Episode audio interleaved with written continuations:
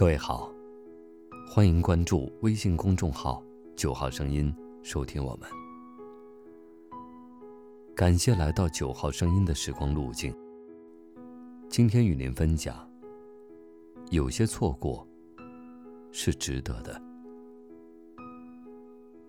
他到他的城市出差，装作很平淡的告诉了他。他也装作很平淡的对他说：“好啊，等你忙完了，一起吃饭吧。”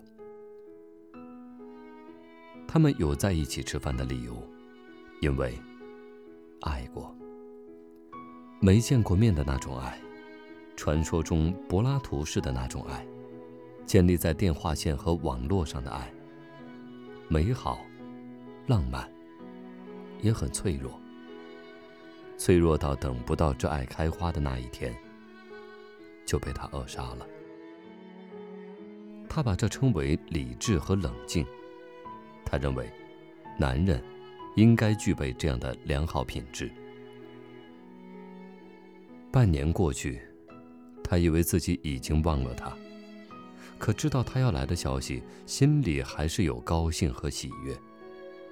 现在只需要半个小时的车程。就可以见到他，但时间成了问题。他要参加会议，他也有别的重要的事情要做。距离还是有的，其实所有的距离都不算距离，真正的距离是恐惧。一个孩子对于火的恐惧，一条鱼对于陆地的恐惧。他发了短信。告诉他，下次吧，时间充裕的时候，我们再见。一生那么长，总会有再见面的时候。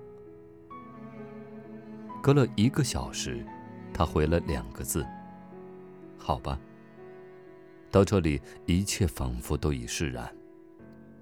可他还是发了短信问他：“到他那里怎么走？”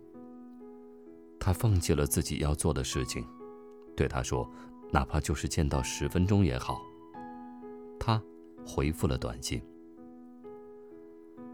一生虽然漫长，也许这次错过所谓再见的机会，就像天际的流星，看得见，抓不到了。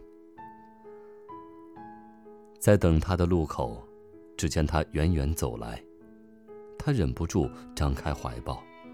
拥抱了冬季寒风里走来的他。他的围巾，他的手提袋，他温暖的手，他的仿佛只有他才懂得信赖。他知道自己会拥抱他，正是因为对自己的知道，才会恐惧见到。恐惧爱像一粒倔强的种子，在冰天雪地的缝隙里。也能顽强的发芽生长。在咖啡馆里，淡淡的说着话。